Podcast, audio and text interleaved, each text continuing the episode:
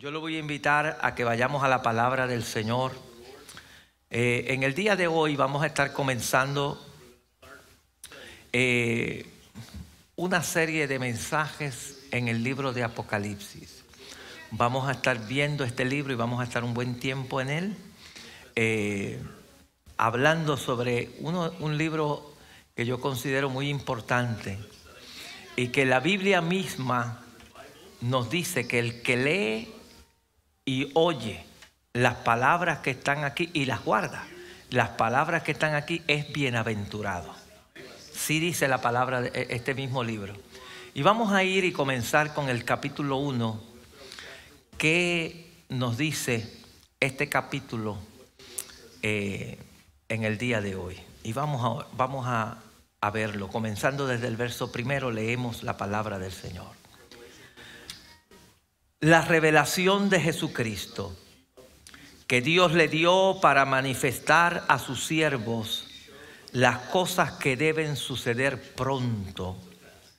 Y la declaró enviándola por medio de su ángel a su siervo Juan, que ha dado testimonio de la palabra de Dios y del testimonio de Jesucristo y de todas las cosas que ha visto. Bienaventurado el que lee y los que oyen las palabras de esta profecía y guardan las cosas en ellas escritas porque el tiempo está cerca.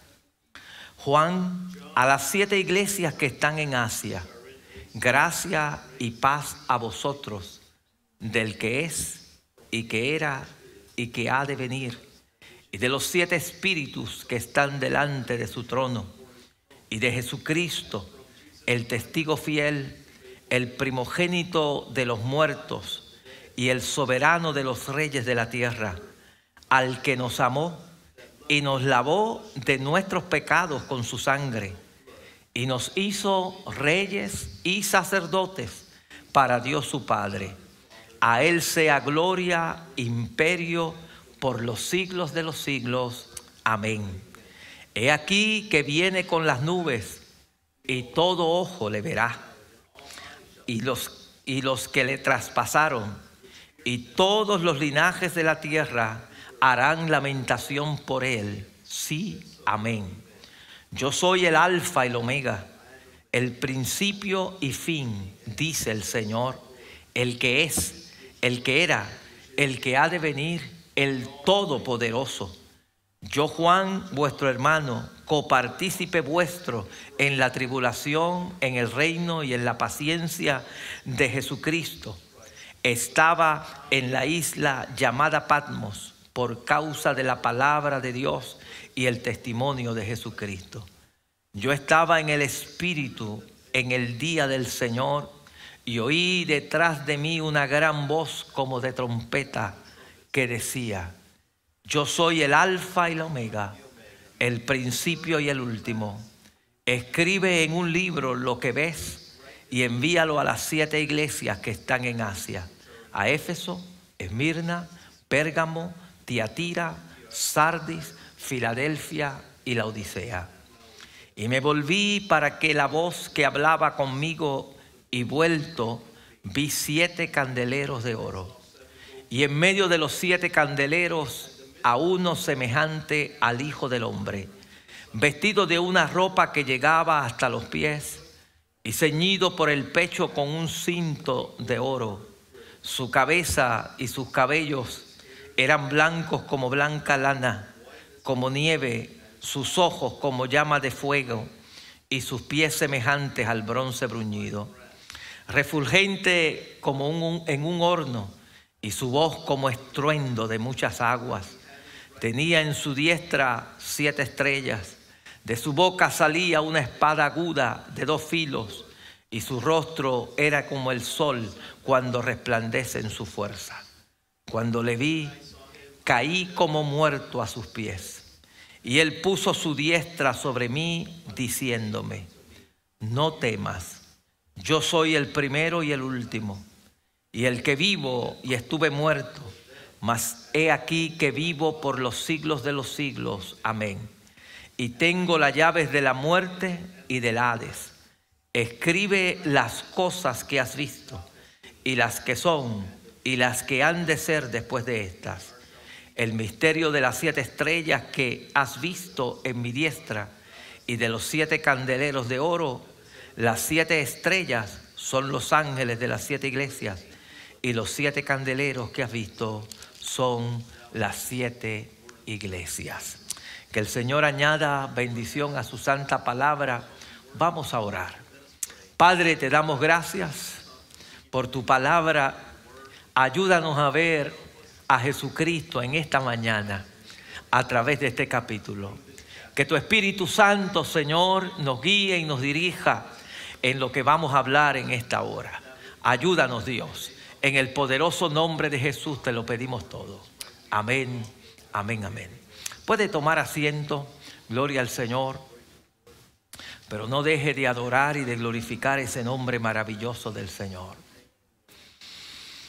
Cuando oímos hablar de el Apocalipsis, mucha gente cuando oye hablar esta palabra Apocalipsis tiende a tener miedo.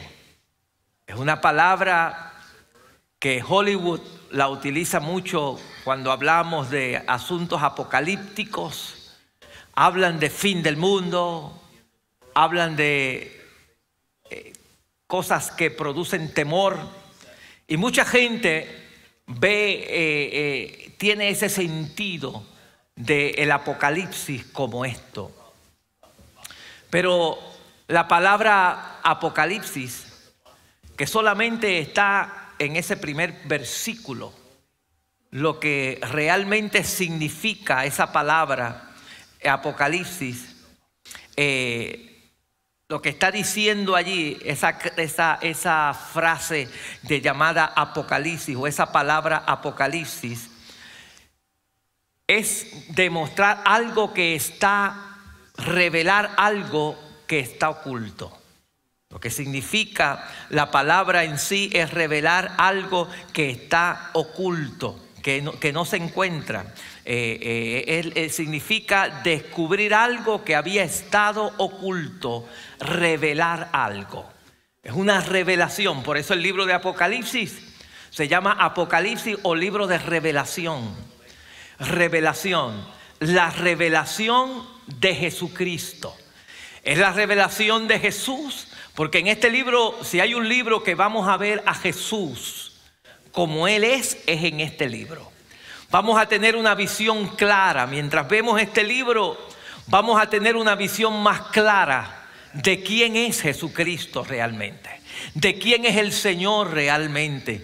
Eh, de, de quién es ese ser que nosotros adoramos que llamamos Jesús o Jesucristo o el Señor, como usted, como usted le llame. Y es una revelación de Él porque es, es Jesucristo el que va a revelar, el que va a descubrir lo que está oculto a Juan, para que Juan pueda ver lo que va a suceder en un futuro y quién es el que tiene el control de lo que va a suceder, de lo que va a pasar. Y este libro es escrito por Juan probablemente uno de los libros eh, finales de la Biblia, o de los últimos libros del canon bíblico, de los últimos que se escribió en el canon bíblico. Juan el apóstol, el uno de los doce de los más cercanos de Jesús. Ustedes saben que en el ministerio de Jesús había doce que eran los que estaban con él, pero aún dentro de esos doce había tres que eran más cercanos a Jesús que era Pedro, Santiago y Juan. Y estos tres estaban cerca de Jesús y Juan era uno el que él mismo describe y, él mismo llama que él se recostaba sobre el pecho del maestro. Y es este Juan el que se encuentra ahora en una isla llamada Patmos. La tradición dice que eh, eh, Diocleciano quería... Eh, perdón, Domiciano quería destruir y acabar. Ustedes saben, a través de los siglos, principalmente en esos primeros tres siglos, hubo una gran persecución de la iglesia. Una persecución enorme de la iglesia. El momento más grande, eh, eh, principalmente en el año 250 con eh, Decio y luego con Domicliano, Domicliano en el año 300, fueron las, las persecuciones más fuertes que fueron terminadas luego por Constantino cuando se convierte al cristianismo. Pero en el primer siglo hubieron también persecución de la iglesia. Quizás no al nivel de la de Decio o de la de Domicliano, pero hubieron mucha persecución en ese primer siglo. Nerón y este Domiciano también persiguieron la iglesia. Querían desaparecer a los cristianos. Y la tradición dice que Juan, que fue uno de los discípulos que más duró, que más tiempo estuvo, cerca del año 96, más o menos, que es que se escribe este libro, eh, este a Juan lo metieron en un eh, envase o en un balde eh, grandísimo de aceite para quemarlo. Lo iban a matar, a quemarlo en aceite hirviendo. Y dice la, la tradición de que él sobrevive esto. Las personas que lo metieron allí se asombraron de que él sobreviviera a esta, tradición y se asustaron eh, eh, porque eran, muchos de ellos eran supersticiosos y pensaron esto tiene quizás tal vez es un Dios, es algo, es alguien grande y lo, lo sacan de allí y ahí es que es enviado a la isla de Pasmos en forma desterrada para que allí pase el resto de su vida.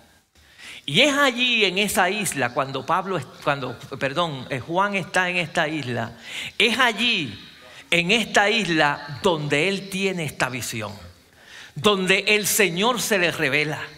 Y qué bueno es que a veces, fíjese, en los momentos difíciles de la vida de uno, es que uno aprende a conocer a Dios más. Eh, eh, Dios a veces utiliza los momentos más duros de la vida de uno para que uno aprenda a conocer mejor al Señor a mejor conocer a Dios. Por eso si usted está pasando por alguna crisis, por alguna tribulación, por algún problema, pregúntele a Dios, Señor, ¿qué tú quieres que yo aprenda de ti? Porque la realidad es que a veces en los momentos más duros, en los momentos más difíciles, es más es en los momentos en que más aprendemos de quién realmente es Dios, de quién es realmente es el Señor. Y es en esa situación donde el Señor se le aparece aquí a Juan, a Juan y él escribiendo dice lo siguiente. Él comienza este escrito que tiene parte que es carta, tiene parte profética, es un, libro que usted va a tener una combinación de profecía y de epístola. Porque Pablo está escribiendo, eh, perdón, Pablo Juan está escribiendo a unas iglesias en particular. Y oiga cómo él comienza. Él dice la revelación de Jesucristo que Dios le dio para manifestar a sus siervos las cosas que deben suceder pronto. Le está diciendo, yo quiero manifestarles a ustedes lo que va a suceder pronto. Y más adelante dice aquí, eh, eh, él dice aquí, bienaventurado el que lee y oye las palabras de estas profecías y guarda las cosas en, en ellas escritas porque el tiempo está cerca. Utiliza dos palabras, cosas que van a aparecer pronto y dice también el tiempo está cerca. Está advirtiéndole y utiliza estas dos palabras y cuando, cuando el Señor utiliza estas dos palabras, cuando Apocalipsis dice, Apocalipsis dice que Cristo vendrá pronto, en el griego etachei, que, o, o, que regreso, o que su regreso está cerca, que es el griego engis, estos términos expresan que la venida de Cristo es inminente, inmediata. No, no, está refiriéndose a que iba a venir en ese momento, sino que iba a, era inminente, que iba a venir, que no hay nada que impida que un día Cristo va a venir. Va a venir. No, no, no necesariamente está a decir cuando dijo pronto que él iba a venir en ese momento. Lo que está diciendo es que es inminente. Su venida en, cualquier momento Él va a venir. En cualquier momento Él va a venir. Y eso es lo que nosotros esperamos. Yo no sé cuánto lo están esperando, pero yo estoy esperando la venida del Señor. estamos esperando la venida del Señor, que en cualquier momento Él va a venir, cualquier momento Él va a venir. Y Él le dice ahí que el, el ángel, porque los ángeles son servidores del Señor, mensajeros del Señor. Dios envía un ángel, un mensajero a hablar con Juan, a decirle al Señor que y, utilizan a Juan porque han visto que Juan, y aquí mismo lo dice, que ha dado testimonio de la palabra de Dios y del testimonio de Jesucristo. Juan era un hombre que había dado testimonio de la palabra de Dios. Había hablado de la palabra de Dios y había dedicado su vida a dar testimonio de la vida de Jesús, a presentarle al mundo al Señor. Y Juan, a, este Juan, es que se le da esta revelación. Y Juan comienza, en el, de los versos 4 en adelante, comienza a hablarle, ¿verdad?, a las iglesias a las que él le va a escribir. Y mire cómo Juan le escribe. Juan dice, a las siete iglesias que están en el Asia. Esta carta iba a ir dirigida a siete iglesias que estaban en la parte occidental del Asia, o sea, lo que es Turquía hoy, el mapa de hoy, usted ve el, mapa de Turquía, la parte occidental, la parte oeste de, Turquía, ahí se encuentran estas siete iglesias, o se encontraban estas siete iglesias. Donde estaba Juan era en la isla de Patmos, que quedaba muy cerca de esta costa donde estaban estas siete iglesias. La iglesia, eh, la isla de Patmos quedaba muy cerquita de Éfeso, de la comunidad de Éfeso, donde el apóstol Pablo, donde Juan, perdón, había en un tiempo sido eh, anciano de esa iglesia. Había estado como anciano de esa iglesia, pero ahora estaba desterrado aquí en, en la isla. Y él dice, gracia y paz ese es el saludo que utiliza Juan. Gracia y paz. Dos palabras. Gracia porque era el, saludo de los creyentes y el de Pablo. Y usted va a encontrar siempre la gracia del Señor. El regalo de Dios. Y paz porque el saludo hebreo era casi siempre paz. Shalom. ¿Cómo saludaban siempre los hebreos? Shalom. Pero aquí ahí Pablo, eh, Juan utiliza la combinación de los dos, el de la gracia, que era el de los cristianos, que hablábamos del de, de la gracia del Señor, los saludo con gracia y con la paz del Señor, el regalo de Dios. Y él le dice, y mi saludo viene de parte de quién? Del que es, el que era y el que ha de venir, y de los siete espíritus que están delante de su trono y de Jesucristo el testigo fiel. Note lo siguiente, ya Juan en el primer siglo de la era, ya Juan en el primer siglo tenía una definición clara de Dios. Y está saludando aquí, Pablo está saludando aquí en el nombre de la Trinidad en el nombre de la Trinidad. Él primero menciona, dice, yo los saludo, eh, dice, pasa a vosotros del que es, el que era y que ha de venir, el que es y el que era. El nombre en el Antiguo Testamento de Dios, el nombre Yahvé, que cuando a Moisés le dijeron, si me preguntan, ¿quién me envió? ¿Qué le digo? Él le dijo, dile que yo soy te envió, el que es, el que era, el que será. Eso es lo que significaba esas cuatro letras que ni las podían pronunciar en el hebreo, el Yahvé, que después se llamó Yahvé, el que es, el que era, el que será. Y, aquí Juan está saludando el nombre de ese, que es el nombre del Padre. Luego dice, y que, y de los siete espíritus que están delante de su trono. Saludando, eh, eh, eh, y ahí está hablando del Espíritu Santo. El número 7 es un, siete, un número de completo, un número de, que, significa está completo. Está hablando del Espíritu Santo de Dios que lo representa con ese número 7 espíritus, pero es un solo espíritu. No hay más que un solo espíritu, pero es, ese es toda la, la, la, eh, eh, lo que compone el espíritu de Dios A nombre del Espíritu Santo va este saludo también. Y a nombre también de Jesucristo, el testigo fiel, el primogénito de los muertos, el soberano de los reyes de la tierra. Mire cómo Juan identifica a Jesús. Lo identifica el primero de los muertos, el primero que, que, murió y se levantó de la tumba y resucitó. Lo identifica también como el soberano de los reyes de la tierra. Óigame bien, tú y yo no le servimos a cualquiera, le servimos al soberano de los reyes de la tierra, al que tiene dominio por encima de todas las cosas. En esta revelación de Jesucristo, Juan está hablándole a esta iglesia, a estas iglesias que están pasando por persecución también. Porque de la misma manera, Juan era miembro de, era, era anciano en la iglesia de Éfeso. Había sido anciano en la iglesia de Éfeso y ahora estaba en la isla de, Patmos.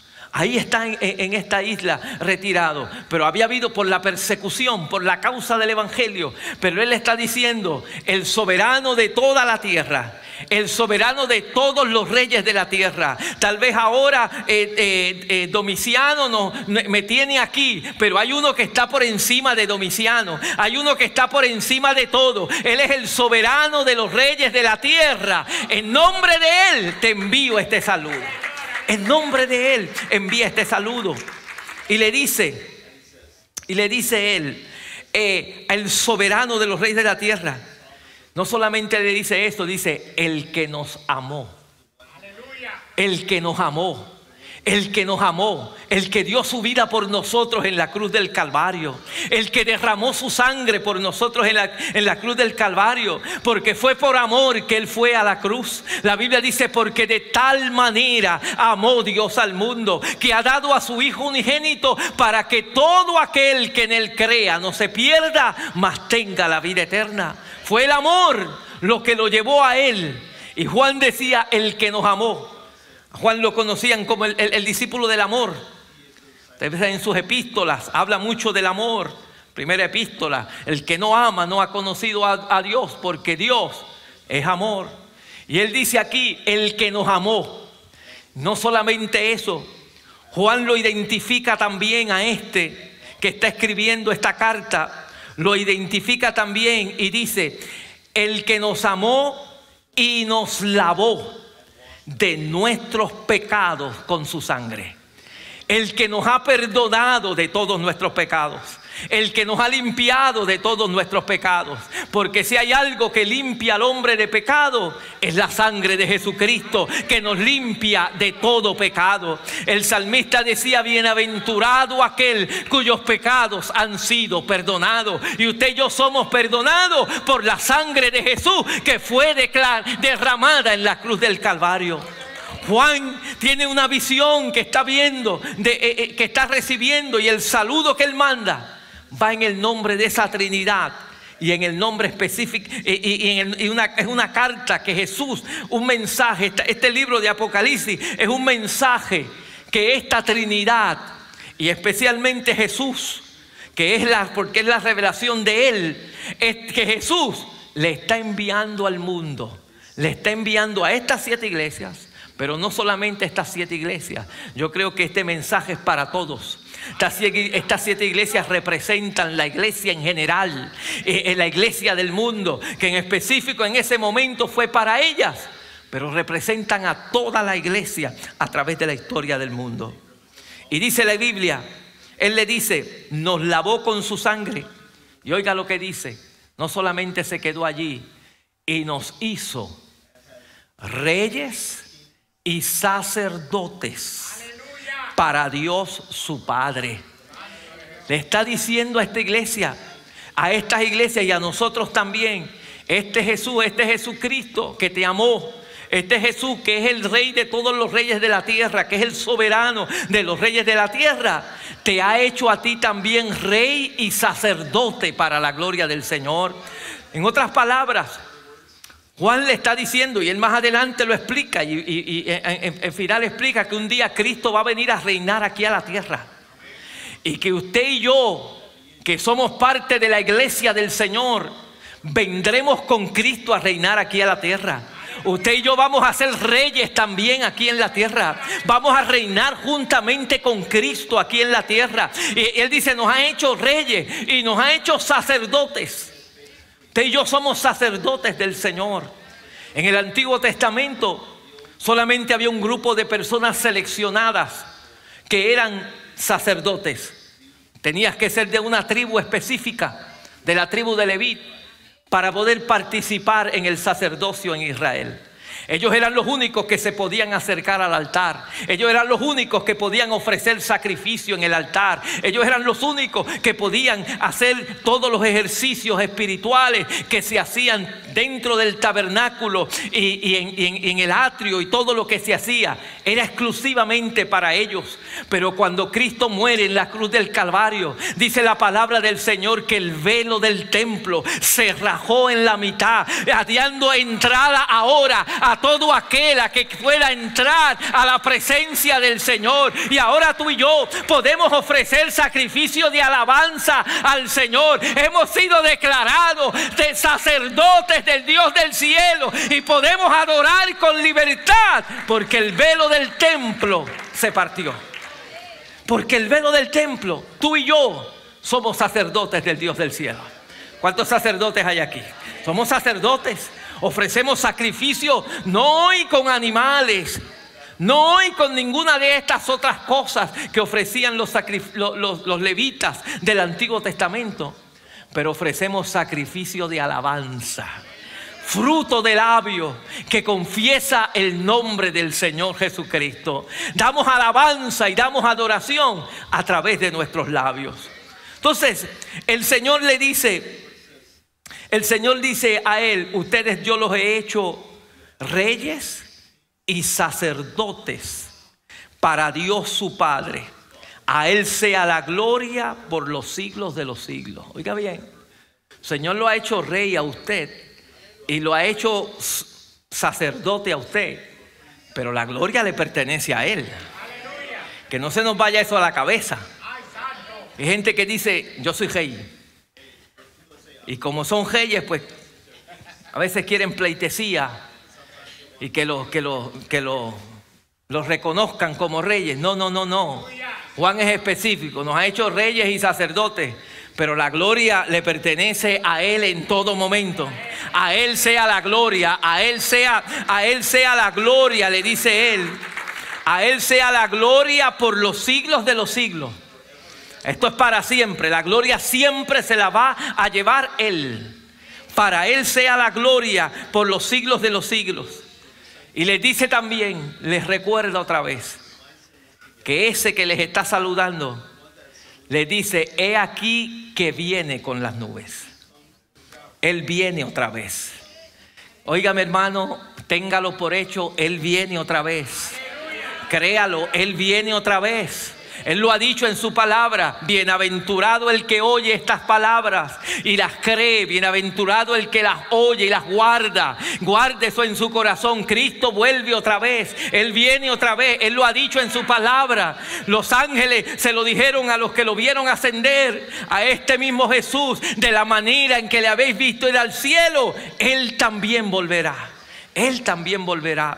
Y Él dice aquí, he aquí que vienen las nubes y todo ojo le verá. Y los que le traspasaron, los que estamos viniendo los martes al estudio bíblico, estamos hablando, estamos estudiando acerca de esto, de la segunda venida de Cristo. Y estamos viendo, ¿verdad? Y, hablábamos y decíamos que nosotros creemos que hay algo que se llama el rapto de la iglesia. Y, la iglesia está esperando eso. Primera de Tesalonicenses capítulo 4 donde dice eh, eh, eh, la palabra del Señor, que el mismo, no, tengamos, no, nos preocupemos por los que duermen, porque el mismo Dios, con voz de mando, con trompeta de Dios, descenderá del cielo. Y los muertos en Cristo, ¿qué va a pasar? Resucitarán primero. Y luego nosotros, dice la Escritura, los que hayamos quedado, seremos arrebatados, dice la palabra de Dios, para estar para siempre con el Señor. Y la iglesia está esperando ese rapto.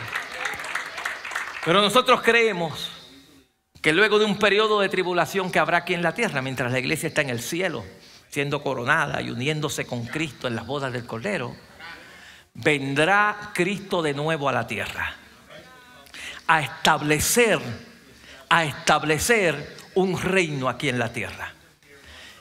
Y esto es lo que está diciendo aquí Juan. Ese que él, está diciendo, es aquí que él viene con las nubes. Y todo ojo le verá un día todo el mundo le verá, aún los que los traspasaron, aún aquellos pueblos que los rechazaron y que lo crucificaron. Pero esta vez no van a poder ni hacer nada contra él. Esta vez él viene con poder. Esta vez Él viene, eh, eh, Él va a venir y dice la Escritura que todo el mundo tendrá que reconocerlo y verlo.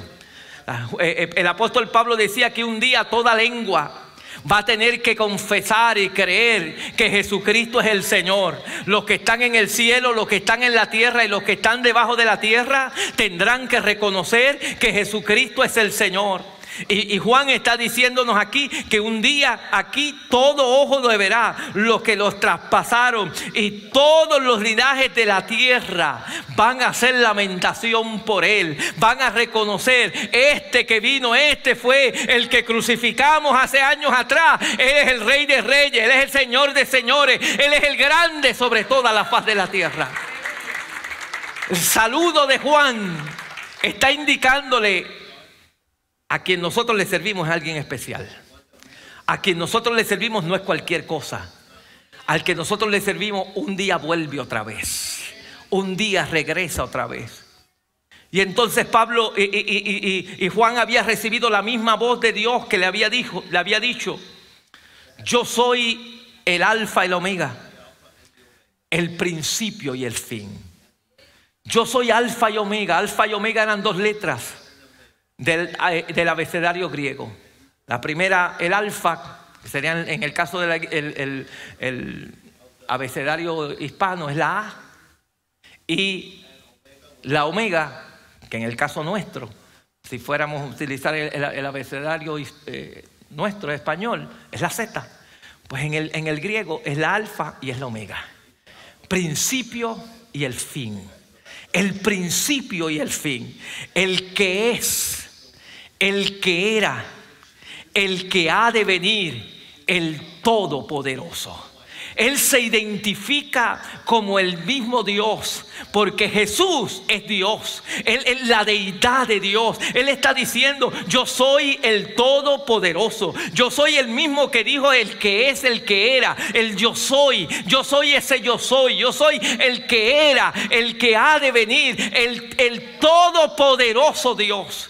Porque una de las características de nuestro Dios es que Él es omnipotente. Todo lo puede. No hay nada difícil para Él. Entonces, eh, eh, la manera en que se identificó Jesús con Juan en ese momento es, yo soy Dios. Por eso Juan, una de las cosas que usted va a ver en, en los escritos de Juan, es que Juan fue un promulgor de la deidad de Jesucristo.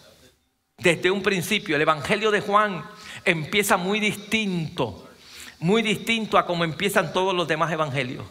Juan comienza diciendo en el principio era el verbo y el verbo era con Dios y el verbo era Dios.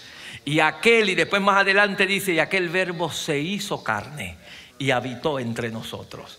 Eh, el, Juan, la teología de Juan de, Jesucristo es presentarnos a Jesús como Dios, como Dios. No hay duda en, la teología eh, juanina, es, él, es, él, es, Dios. Él es Dios. Él, es, Juan es el que escribe que dice cuando Jesús, eh, cuando, le preguntaron a, a Jesús y le dijeron, muéstranos al Padre y nos basta. ¿Qué contestó Jesús? Si me habéis visto a mí, habéis visto al Padre que me envió. Él, se identifica. Juan, Juan es el que habla de los yo sois. El yo soy, yo soy la luz del mundo. Es en Juan que vemos esto. Es Juan el que nos dice, yo soy la verdad y la vida. Es Juan el que dice, yo soy la puerta. Es Juan el que dice, yo soy el, pan de vida. Es Juan el que nos habla y dice, yo soy. Y todos los yo soy los, los menciona Juan. Porque Juan sabía que este Jesús al cual él le servía y que se reveló a él y que le habló a él y que lo visitó en uno de los momentos más difíciles de su vida, era el Dios todopoderoso, el que tenía todo el poder y que no había nadie más grande que él. Y aquí este personaje se identifica así, como ese principio y el fin. O sea, yo tengo en mi mano yo fui el que lo creé todo. Y yo voy a ser el que le voy a dar fin a todas las cosas. Qué bueno es saber que el fin de todo está en las manos del Señor. Yo no sé si esto le produce regocijo a usted, pero a mí me produce regocijo que el fin del mundo no está en las manos de Satanás que el fin del mundo no está en las manos de los hombres, que el fin del mundo no está en las manos de los gobiernos, que el fin del mundo no, que el fin del mundo está en las manos del Todopoderoso, del que tú y yo le servimos. El fin está en las manos de Él. Él estuvo en el principio, Él es el alfa, Él es el que creó todo y Él es el que pondrá fin a todas las cosas. Y saber que un Dios que me amó, un Dios que me perdonó, es el que le va a poner fin a todas las cosas. Eso produce en mi vida regocijo. Eso produce en mi vida que lo adore. Eso produce en mi vida el gozo que da la salvación de servirle al Señor Jesucristo. Entonces dice la Biblia, yo Juan, vuestro hermano, se identifica con ellos, copartícipe. Juan se identifica con lo que ellos están atravesando copartícipe vuestro en la tribulación. Yo también he pasado por esta tribulación. Por eso estoy aquí. En el reino y en la paciencia de Jesucristo. He estado esperando en el hipomeno. Lo que me tiene aquí es, que he aprendido a esperar en Cristo. He aprendido a esperar en el Señor. He aprendido lo que el Señor me tiene a mí. Estaba en la isla de Patmos por causa de la palabra de Dios y el testimonio de Jesucristo. Juan le dice, yo, él está escribiendo a estas iglesias, pero yo soy igual que ustedes. Juan no se, no se pone como más grande. Yo soy copartícipe también de las tribulaciones. Yo también estoy con ustedes allí. Y aquí estaba en la isla de Patmos a causa del testimonio de Jesucristo. Por la causa de Cristo yo estoy aquí. Por la causa de Cristo me metieron en, el, aceite hirviendo y salí. Por la causa de Cristo me estoy ahora eh, en, esta isla, aquí en este lugar, padeciendo con ustedes. Y, oiga lo interesante, porque una situación como esa, si, la, la, historia, que lo que dice la tradición del aceite fue cierto, eso es terrible. Si usted le ha dado un quemazo con aceite, eso, eso duele y deja eh, eh, eh, marcas y duele. Y después de eso, que me saquen de me, alejen de mi familia, de, mis amigos, de, de, mi iglesia, de todo, y me tiren a una isla ya a morir, a que esté allí para morir, eso es duro. Pero oiga lo que estaba Juan. Fíjese, a veces en esas situaciones es que nosotros vemos más a Dios. En los momentos difíciles es que uno ve más a Dios. Porque mire lo que dice la escritura que cuando él estaba allí, dice el verso 10, yo estaba en el Espíritu en el día del Señor. me llama la atención, el día del Señor es el primer día de la semana, el domingo. El día de servir al Señor. Pablo está en una isla, pero Pablo no, no es que dice Pablo, es que a mí se me pega Pablo, pero es Juan. Si digo Pablo, es Juan. Juan, Juan estaba en esa isla, allí, pero él reconoció que el día del Señor es el día del Señor. Hay, gente que el día del Señor no le importa y se van para la playa se van por donde quiera. Pero Juan, allí donde está, él reconoce ese el día del Señor, el día de buscar a Dios. El día de buscar al Señor. El día de, de buscar a Dios. Y él estaba en el Espíritu ese día. Él estaba allí en una situación difícil. Pero para Juan, servirle a Dios era lo principal. Y, dice que estaba allí y, de momento cuando él está allí oye una gran voz como de trompeta. Una voz le habla y mire lo que le dice. Yo soy el alfa y la omega, el primero y el último. Yo soy el que tengo todo, como dije ahorita, el principio yo lo creé y yo soy el que le pondré la último punto, la último, yo soy el que lo voy a hacer. Yo soy alfa y omega. Escribe en un libro lo que ves. Lo mandó a escribir, escribe lo que ves y envíalo a las siete iglesias que están en Asia. A la iglesia de Éfeso, de Mirna, de Pérgamo, de Tiatira, de Sardis, Filadelfia y la Odisea.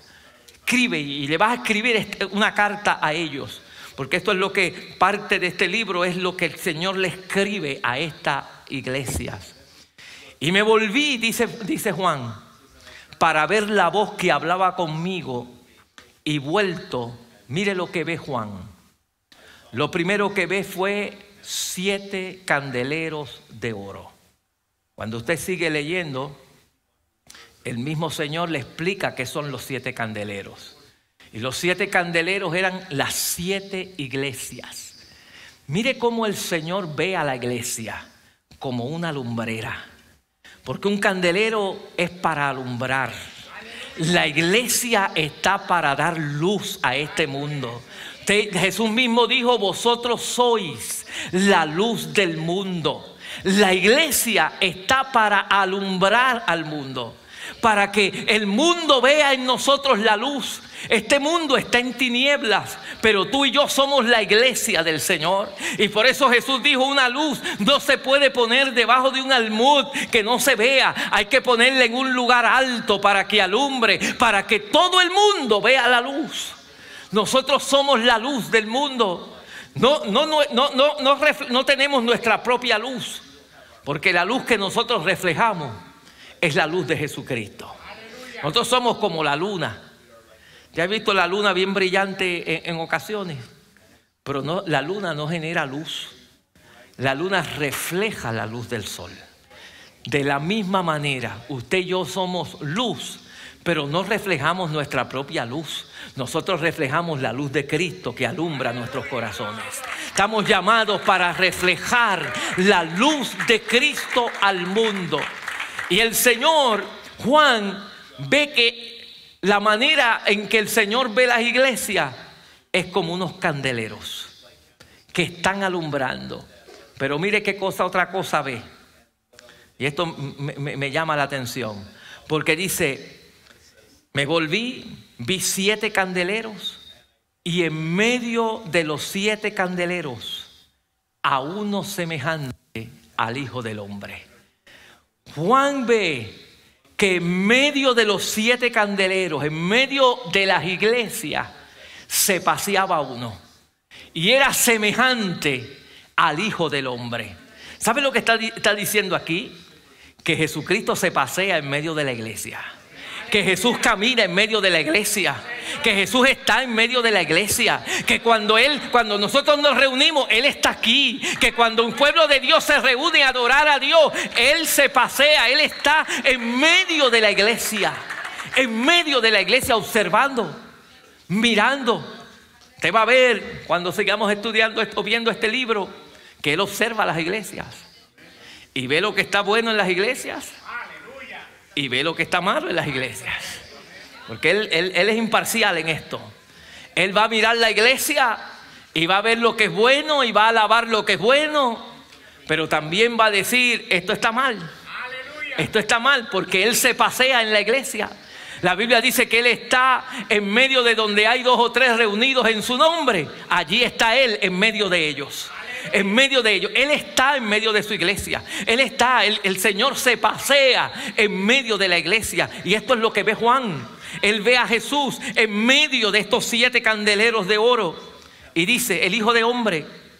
Pero aquí es que yo quiero que usted vea algo, porque es lo, principal de, de, lo que yo quiero que en este día ustedes vean de este primer capítulo. Dice que él vio a uno semejante al Hijo del Hombre, vestido de una ropa que llegaba hasta los pies y ceñido por el pecho con un cinto de oro. Su cabeza y sus cabellos eran blancos como blanca lana, como nieve, y sus ojos como llamas de fuego, y sus pies semejantes al bronce bruñido, refulgente como en un horno, y su voz era como estruendo de muchas aguas. Oiga bien, Juan era uno de los discípulos que más cerca había estado de Jesús. Y Juan conocía, podemos decir que si había alguien que conocía a Juan, perdón, que conocía a Jesús, era Juan. Inclusive, ¿a quién le dejó Jesús su mamá? A Juan. Mira, aquí está tu, es tu hijo, madre, este, este es tu hijo, hijo, esta es tu madre. Se la dejó a él, porque tenía confianza, lo conocía. Pero el Jesús que se le aparece aquí a Juan no era o no estaba de la misma manera que el Jesús que Juan, que, Juan había caminado con él en la tierra. No era el Jesús que le habían dado de puñetazos. No era el Jesús que la gente abusaba con él. Aquí él está viendo un Jesús diferente. Aquí él está viendo al Jesús que se apareció en el monte de la transfiguración. Aquí él está viendo al Jesús que él tuvo la oportunidad junto con Pedro y con Santiago, el hermano de él, de verlo transfigurarse en el monte de la transfiguración. Aquí está viendo al Jesús como es ahora el Jesús ahora, el, Jesús que, que, tiene el dominio, que es el soberano de toda la tierra. Aquí Él está viendo ahora el Jesús que tiene el control de todas las cosas. El que su voz es como una voz de trueno, dice Él. El que de sus labios, de sus ojos salen como, como rayos este, brillantes que salen de sus ojos. Aquí Él está viendo al Jesús glorificado al Jesús como es ahora. Él, está viendo a un Jesús maravilloso. Dice la palabra del Señor, sus cabellos eran blancos como la blanca lana, como nieve, sus ojos como llamas de fuego y sus pies semejantes al bronce bruñido, refulgente como en un horno y su voz como estruendo de muchas aguas. Él está viendo una visión de un Cristo resplandeciente, de un Cristo que ahora está sentado a la diestra del Padre y que eh, está totalmente glorificado en el Señor. Ese es el Cristo que tú y yo le servimos. Oiga bien, ese es el Cristo que tú y yo le servimos. Él está viendo una visión de Jesús extraordinaria. Algo extraordinario que algunos profetas en el Antiguo Testamento habían visto alguna de estos, como Ezequiel, como Daniel, que vieron eh, eh, en ocasiones eh, una manifestación de Dios y gloria de Dios de esta manera. Él está viendo al Cristo glorificado en una manera grande. Y oiga lo que dice también, dice, tenía en su diestra, esto que él ve, y esto yo le dije a los hermanos del primer culto, yo le decía, esto a mí me puso contento, porque oiga lo que dice, tenía en su diestra siete estrellas. ¿Sabe qué eran las estrellas? Él lo dice allí más adelante. Él dice que las estrellas eran los ángeles de las iglesias. ¿Y quién eran los ángeles de las iglesias? Eran los pastores de las iglesias. Me puso contento a mí porque quiere decir que yo estoy en la mano del Señor. El Señor me tiene en su mano. Estamos en la mano de Dios. ¿Y qué mejor seguro, qué lugar más seguro que estar en la mano de Dios? Que estar en la mano de Dios, en la visión que ve Juan de las iglesias y del candelero, él ve que Jesús tiene a las siete estrellas en su mano. Las tiene en su mano. Las tiene allí. Y oiga lo que dice. Las tiene en su mano y salía una espada, de su boca salía una espada de dos filos no es otra cosa que la palabra de Dios. Usted lo va a ver en este libro más adelante a Jesús con su palabra venir y destruir a los ejércitos del anticristo y a los ejércitos contrarios a Dios, cuando dice que con la espada que salía de su boca los destruyó. Él, tenía, porque con su palabra es poderosa. Y venía Cristo con su palabra. Y dice la escritura y dice la palabra del Señor, dos filos, y su rostro era como el sol cuando resplandece en su fuerza. su rostro. Era, era una brillez. Eh, lo, lo que vio Juan fue una manifestación de la gloria de Dios. De Jesucristo como Él está ahora. Del Jesús como Él está ahora. Glorificado en la presencia del Señor. Y oiga lo que sucede. Oiga lo que sucede. Porque dice, cuando le vi, cuando le vi, alguien hubiera dicho, bueno, fui y le di un abrazo a Jesús, tanto tiempo hace que no lo veía, ya, iban alrededor, esto fue alrededor del año noventa y pico, y Jesús murió más o menos en treinta y algo, así que estamos hablando de 60 años que Juan no veía a Jesús. Y alguien pudo haber dicho, yo he oído a gente decirnos, el día que yo vea a Jesús, le voy a dar un abrazo y voy a, sentarme en su falda y a preguntarle esto y esto y lo otro.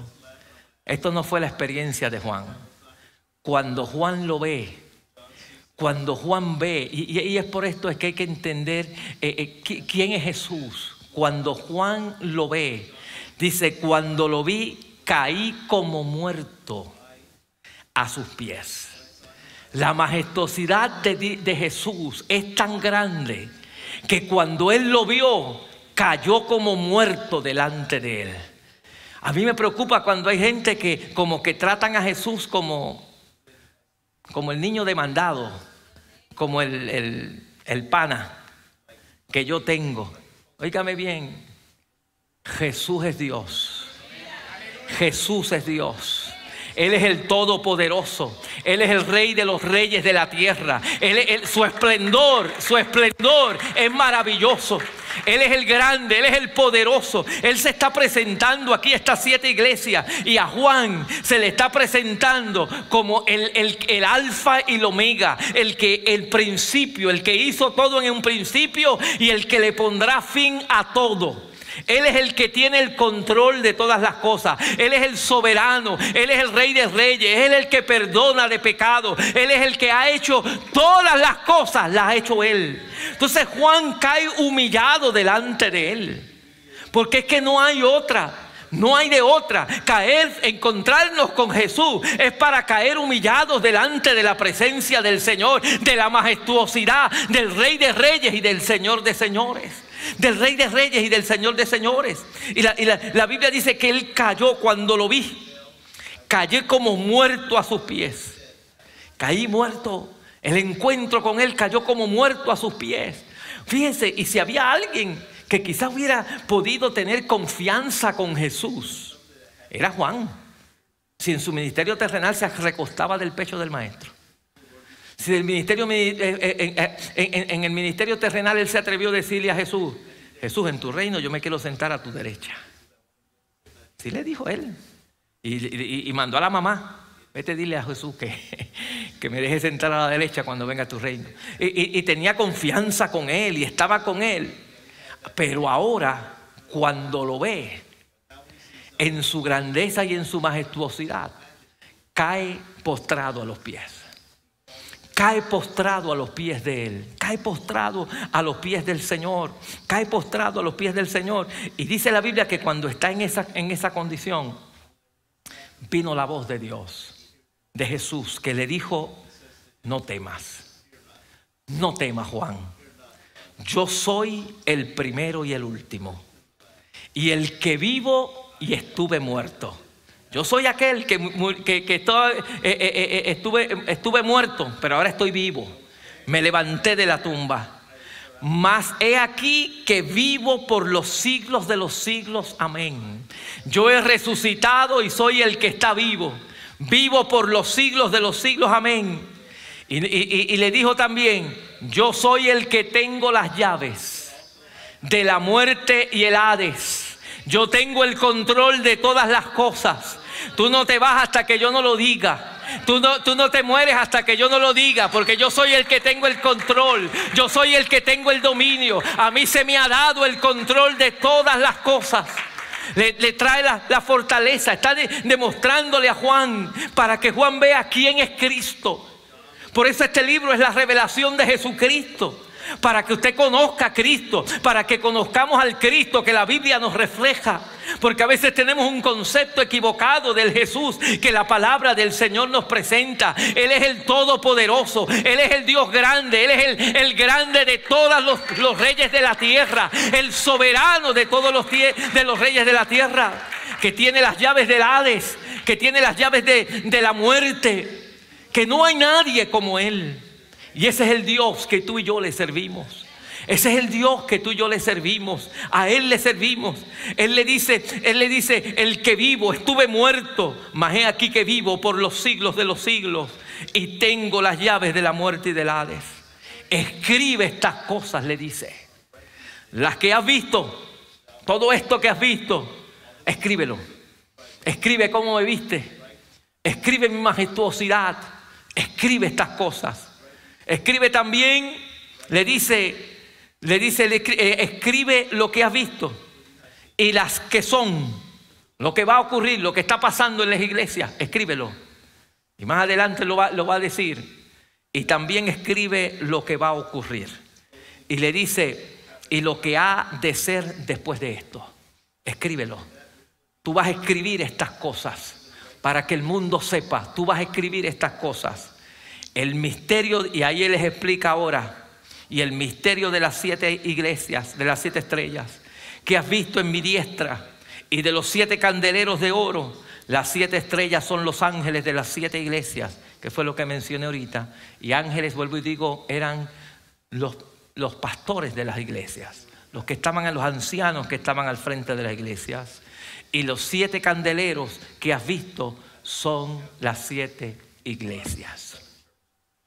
¿Qué vemos de este primer capítulo? En este primer capítulo el Señor nos presenta a Él como Él es. A Él como Él es. Y yo creo que entre las cosas que nosotros debemos eh, eh, entender, porque mientras mejor nosotros comprendamos quién es Cristo en realidad, mientras mejor usted sepa quién es más rápido responderemos a su sumisión y obediencia.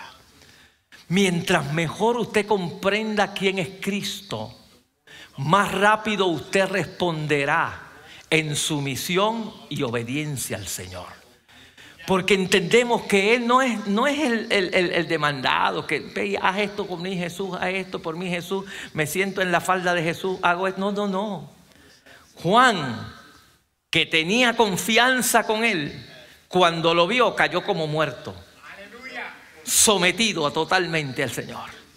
Y yo creo que es importante que nosotros entendamos que Cristo, Cristo es grande, es poderoso, es el soberano de toda la tierra, es el rey de reyes, el rey de todos los, los reyes de la tierra y merece nuestra reverencia, merece nuestro respeto, merece, eh, eh, eh, él, merece de nosotros nuestra adoración, nuestra adoración, porque es merecedor de ella. Él es el soberano de toda la tierra. el, conocer esto nos ayuda a someternos a Él.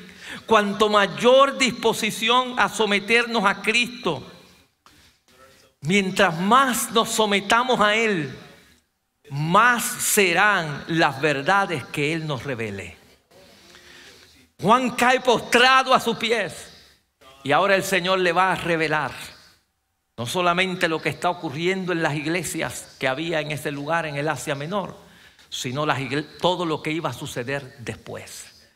Mientras más nos sometemos al Señor, mientras más reconocemos la grandeza de Él y vivimos bajo el sometimiento de Dios, en intimidad con Dios, más nos revelará Dios de lo que Él tiene en este mundo para nosotros. Más lo hará. Entonces, este capítulo debe llevarnos a reflexionar si realmente conozco y adoro al Jesús que ahí me presenta.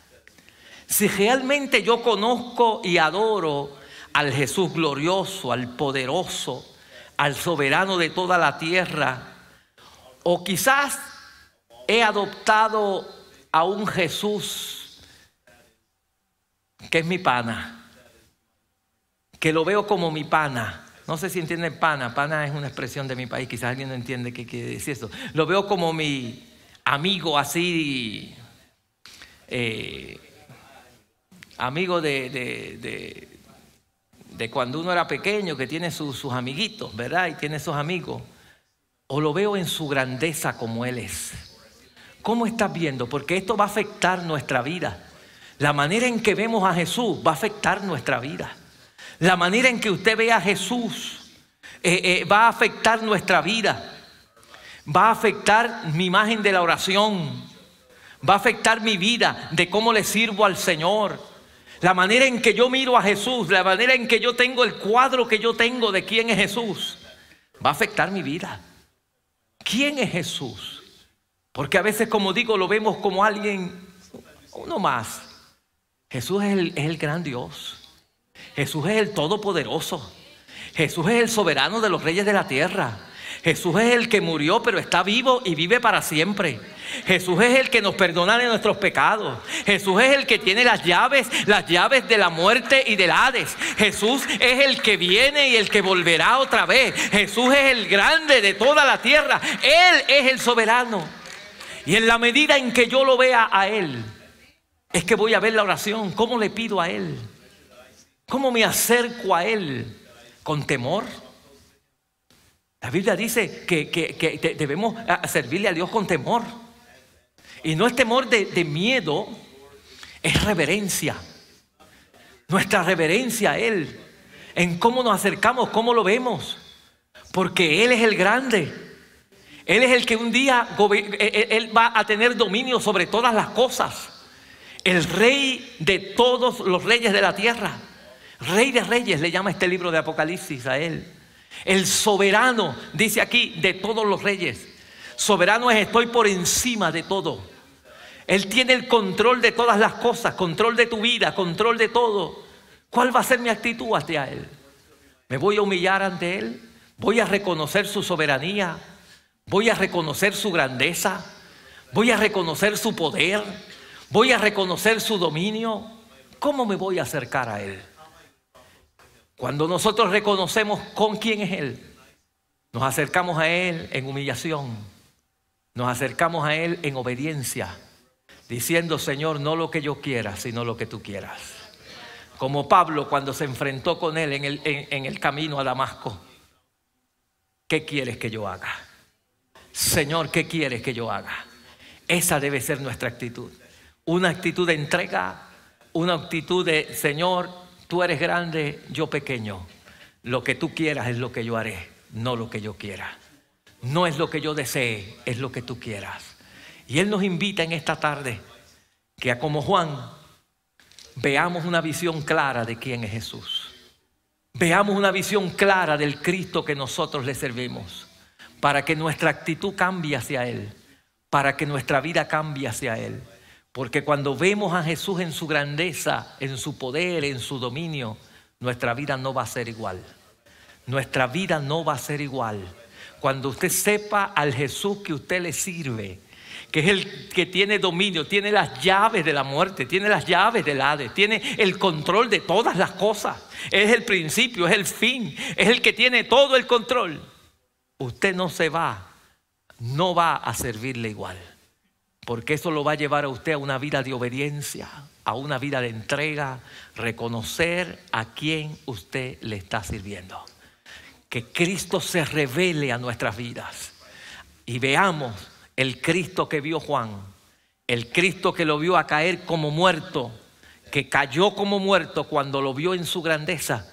Ese es el Cristo que Dios quiere que tú veas y que tú conozcas y que tú sepas quién es Él para que vivamos una vida agradable ante Él, de obediencia a Él, de sometimiento a ese Cristo que tiene todo el poder. Que no es al que yo mando y al que yo digo, no, no, es a quien me someto, es a quien vivo para Él, es a quien adoro, es a quien reconozco, es el Señor de mi vida. Y eso es lo que está buscando el Señor, que lo reconozcamos como ese Señor que gobierna sobre nuestras vidas. Yo te voy a invitar a inclinar tu cabeza. Vamos a orar. Padre, yo te doy gracias. Señor, te doy gracias por este primer capítulo de Apocalipsis. Dios del cielo, donde te pedimos que nos ayudes, nos ayudes Dios, a entrar en esta aventura de estudiar este libro, que Él mismo dice, bienaventurados los que leen, los que oyen y los que guardan la palabra de esta profecía. Señor, somos bienaventurados en esta mañana o en esta tarde ya, porque estamos oyendo lo que este libro dice.